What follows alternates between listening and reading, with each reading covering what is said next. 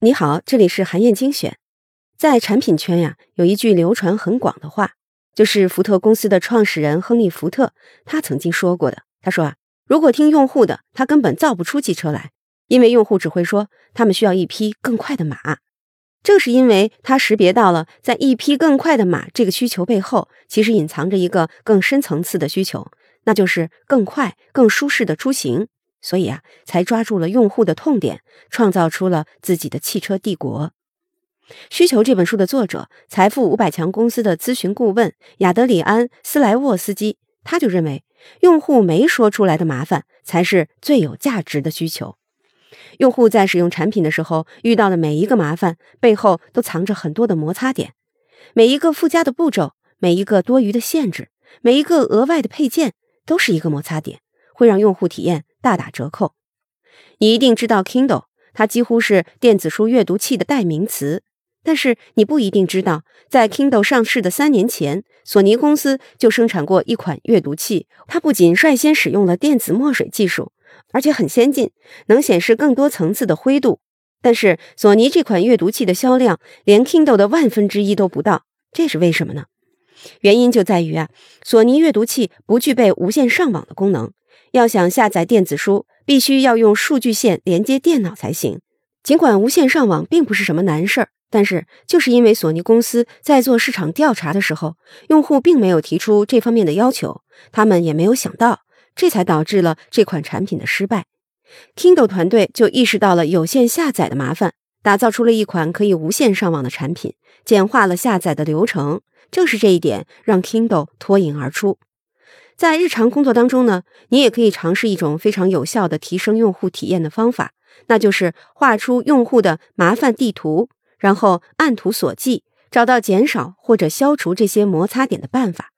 你可以根据你想解决的问题类型，选择三种不同的方法来绘制自己的麻烦地图。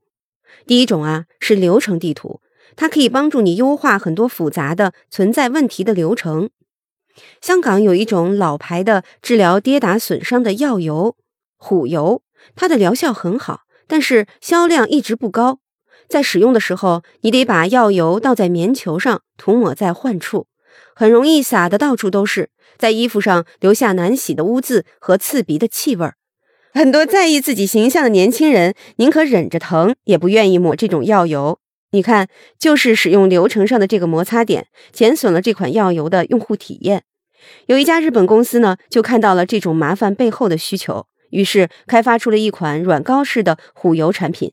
它是固态的，使用的时候只需要像用唇膏一样涂抹患处，这就简化了使用流程。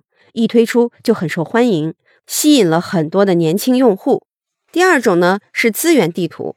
在列出用户做某件事情需要的全部资源的时候，你就可以发现其中关联的人和组织需要付出的时间和精力等等。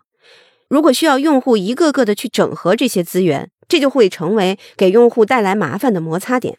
各种日常生活相关业务的办理就是一件很麻烦的事情。比如，你需要到不同的地方分别缴纳水费、电费、煤气费，你必须提前到医院排队挂号。你只能自己跑到人社局去查社保、公积金的余额等等，这些事情累加起来，放在一个人的身上是非常的费时费力的。支付宝就通过绘制用户的资源地图，发现了背后的痛点，进行了整合，推出了很多的便民服务。只要用手机轻轻一点，就可以完成各项生活缴费、医院挂号、扫码乘车、违章缴费等等。极大的提高了一个人的办事效率，帮助用户省时省力。更重要的是，提升了一个人的幸福感。这就让支付宝从一个单一的支付平台，转变成了一个一站式的服务平台，大大拓宽了应用场景。蚂蚁金服的总裁胡晓明他就说啊，现在每四个中国人就有一个在支付宝上使用便民服务。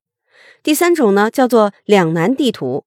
在很多情况下，用户都面临着两难局面：想要便宜就得不到高质量，想要个性化的服务就得不到速度。但是啊，如果你能把两种看起来对立的优势结合在一款产品上，就很有可能开辟出新的需求市场。耐克的创新团队曾经举办过一个个性化定制活动，消费者可以从一系列的图案当中选择自己喜欢的，包括不同的大小和颜色。之后呢，创新团队会用 AR 技术、对象跟踪技术和投影系统，让消费者看到自己选择的图案印到鞋子上之后会是什么样的效果。接下来呢，这个创新团队就可以直接把消费者自己设计好的图案。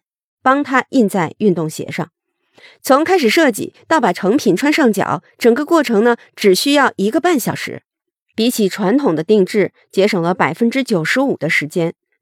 这种快速有趣的设计体验，很好的解决了两难问题，为耐克开辟了新的个性化定制市场，吸引了大量的爱好者。